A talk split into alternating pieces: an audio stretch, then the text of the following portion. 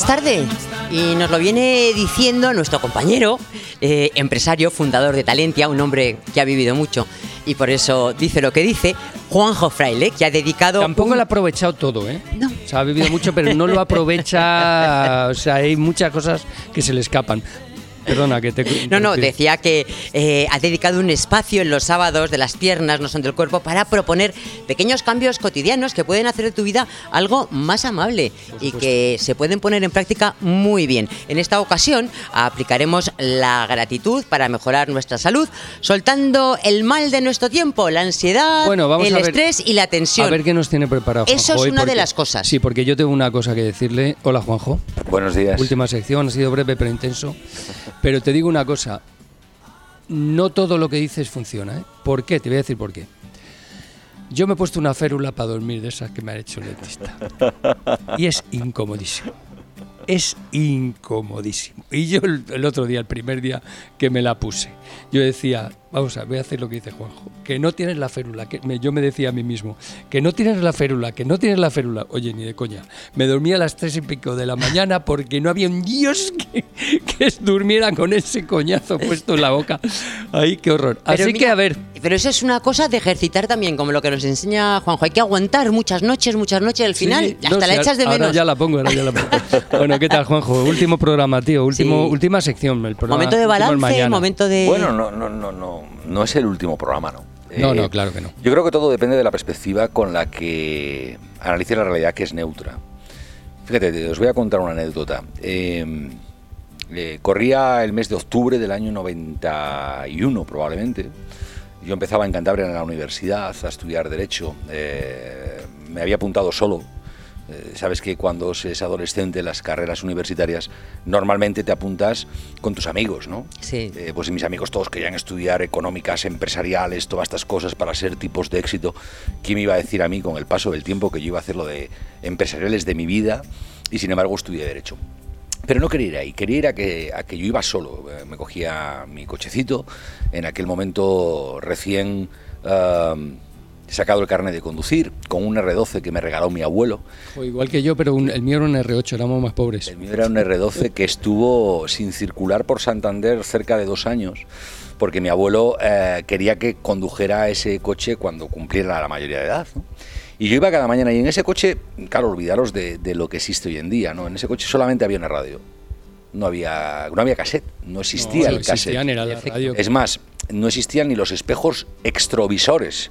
O sea, eh, mi abuelo, el pobre hombre, que en paz descanse, había puesto un, un retrovisor en el lado del conductor, pero Claro, en el otro No había. no había nada. Pues en aquel coche yo iba a la universidad y os confieso que iba acojonado porque iba solo, porque no sabía lo que era la universidad, no sabía lo que era estudiar derecho, que me sonaba, eran unas clases con 500 y pico alumnos en una especie de aula magna, era... Y, y cada mañana, eh, no me importaba madrugar porque sabía que era mi obligación, pero cada mañana en aquel coche con unos altavoces que sonaban cascajo, eh, Juan Luis y yo os escuchaba.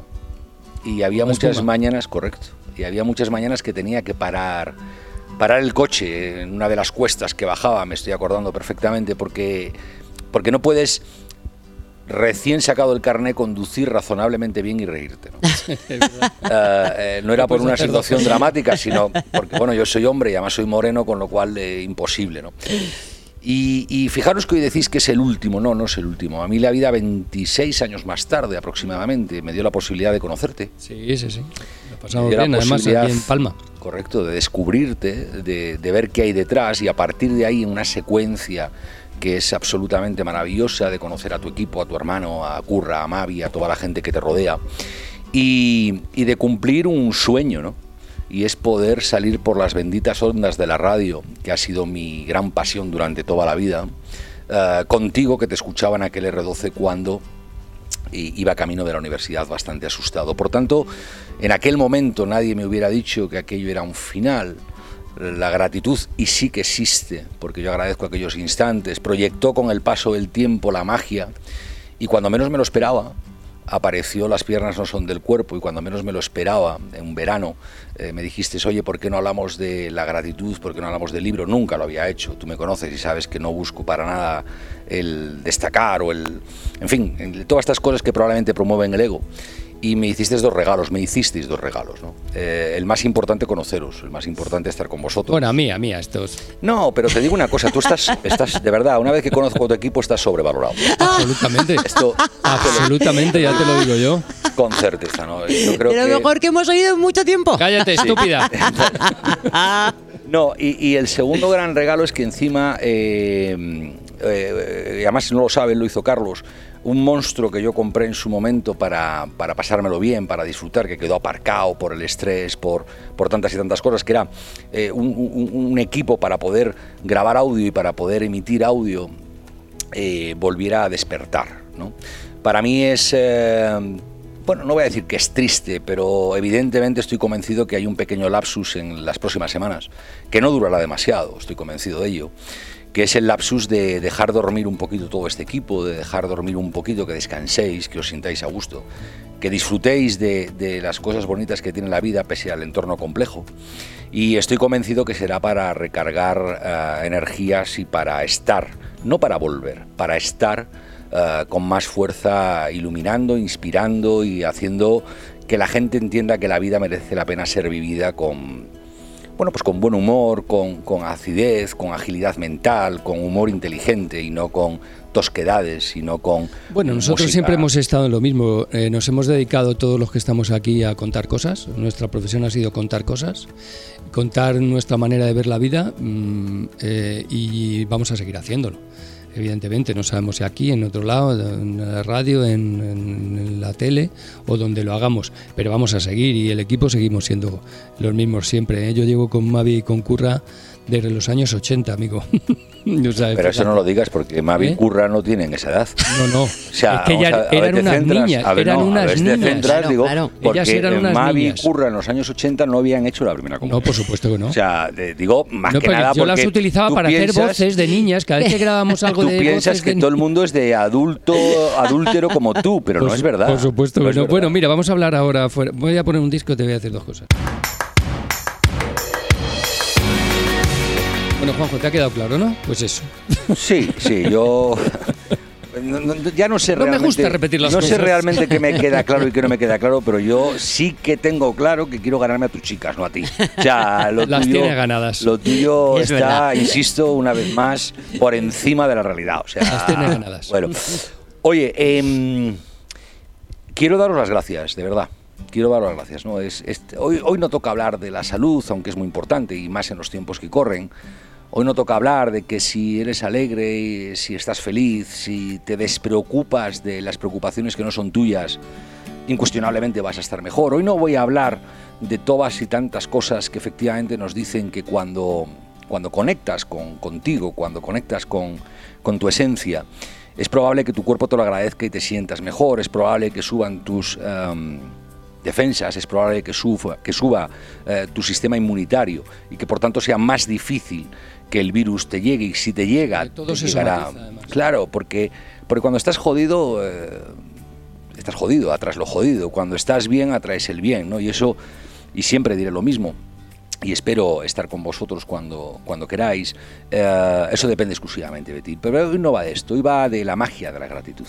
Hoy va de, daros las gracias, ¿no? Y de daros las gracias porque, insisto, hace 26, 27 años, ya no recuerdo con exactitud, tuve la oportunidad de crear, eh, bueno, pues un escenario de agradecimiento a gente que no conocía, que salía por las ondas. Fíjate, yo creo que era Antena 3. Eh, y 26 años más tarde tengo la oportunidad de miraros a la cara y deciroslo, ¿no? que es eh, Qué bonito, qué bonito. Eh, quiero, quiero mm, leeros algo de cuando hacía mis podcasts, eh, estos que me, que, me, que me trataban de ayudar a conversar con gente y a descubrir lo que hay detrás de la fachada que esconden. Lo he rescatado ahora porque llegué hoy por la mañana y hay un ambiente en este estudio que es em, una mezcla de- de- de, ¿De gratitud? de gratitud, de generosidad, a la vez un poquito de melancolía, quizá un poquito de ilusión y sobre todo hay una piña, ¿no? Y dice que, que existen hechos que han marcado tu vida, a ti que estás al otro lado, ¿no? a, a ti que estás escuchando esto, y tu forma de ser. Existen hechos que, te han hecho madurar y crecer como persona y que gracias a esos instantes has comprendido que no siempre, no siempre llueve a gusto de todos, que por encima de todas las cosas hay que luchar por lo que uno quiere hasta el final y que, que sobre todo hay que guiarse por el corazón. Lo que hagas, hazlo siempre con el corazón. Es la sal de tu vida. No hay satisfacción más grande que hacer algo que salga como no esperabas. Al mismo tiempo, tener la tranquilidad de que hiciste lo que tu corazón te dictó, haciendo caso a tu intuición. Por el contrario, si la cosa sale bien, la felicidad va a ser va a ser infinita. Siéntete tranquilo y en paz. No tengas no tengas esas dudas que te atormentan diciéndote qué has hecho cuando te atreves a dar un paso. No tengas esas inquietudes que te acomplejan, te acojonan, te bloquean y te limitan. No, no las tengas. Eh, comprende que cada cosa que decides hacer en ese instante, conectado contigo, es la decisión correcta. Y agradece a la vida la oportunidad de levantarte cada mañana, de respirar profundo, de estar cerquita de la gente que quieres, de tener esas pequeñas cosas que probablemente te hacen tu vida un poco más confortable y un poco más cómoda, y entre ellas, y sin duda, y hoy os lo quiero dedicar a vosotros, eh, tener cerca gente que merece la pena. Es dificilísimo encontrarse gente en el camino que merezca la pena y que lo merezca sostenido en el tiempo, que no lo merezca un día puntualmente, sino que lo merezca siempre. Que cuando llamas a su puerta, descuelgan con una sonrisa, que aunque toquen bastos en la baraja son capaces de darles la vuelta y entender que probablemente son herramientas para un nuevo juego. Hoy, Juan Luis, Curra, Mavi, Carlos, el resto del equipo, os quiero agradecer de corazón la oportunidad infinita que me habéis regalado de, ser, de estar con vosotros, de aproximarme a vuestra gente. Y lo hago con la, con la humildad de un niño pequeño y a la vez con la certeza, termino, de que en poquito tiempo, seguro que antes de 27 años, nos volveremos a encontrar para, para encontrar, valga la redundancia, una disculpa diferente de la gratitud y pasar buenos momentos juntos. Os Bueno, quiero. Has visto que no te he interrumpido. Eso es muy difícil, Juanjo, en mí. Bueno, yo que sepas que la audiencia en estos momentos está aplaudiendo, se Sí, siente totalmente. cómoda, confortable, que tus chicas están bien y que Juan Luis, perdóname, pero te surgió la sombra, tío. Pues sí. Bueno, Yo quiero agradecer una cosa a Juanjo. Sí, sí. Me, eh, me has enseñado, y yo intento practicarlo, a hablar conmigo misma solas. Te diré, soy muy cansina. Bueno. soy muy cansina. Pero sigue, ¿eh? Llega un Vale. momento en que ya tendrás pocas cosas que decirte y ahí justo empiezan las Vale. importantes. Bueno, Juanjo, ha sido muy bonito, de ¿verdad? em, haber contado contigo, haber estado aquí contigo compartiendo. Y mm, como dice nuestro amigo Cipri, gracias, gracias, gracias. Un abrazo. Os quiero.